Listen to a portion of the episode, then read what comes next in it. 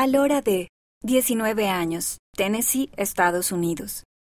Mi papá pertenece al ejército de los Estados Unidos, así que nos mudamos muchas veces durante mi infancia. Era difícil ser sociable y hacer amigos, y pensé que ser tímida describía toda mi personalidad como si fuera una pintura de un solo color. Pintar me ha ayudado a darme cuenta de que en realidad soy una persona muy colorida. Soy más reservada que otras personas, pero hay muchas otras capas y detalles en mi personalidad, como una pintura de muchos colores.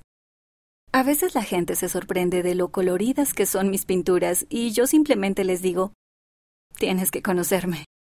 Todavía estoy descubriendo quién soy y desarrollándome como persona. De hecho, recientemente canté en el evento Cara a Cara para las mujeres jóvenes en noviembre de 2020.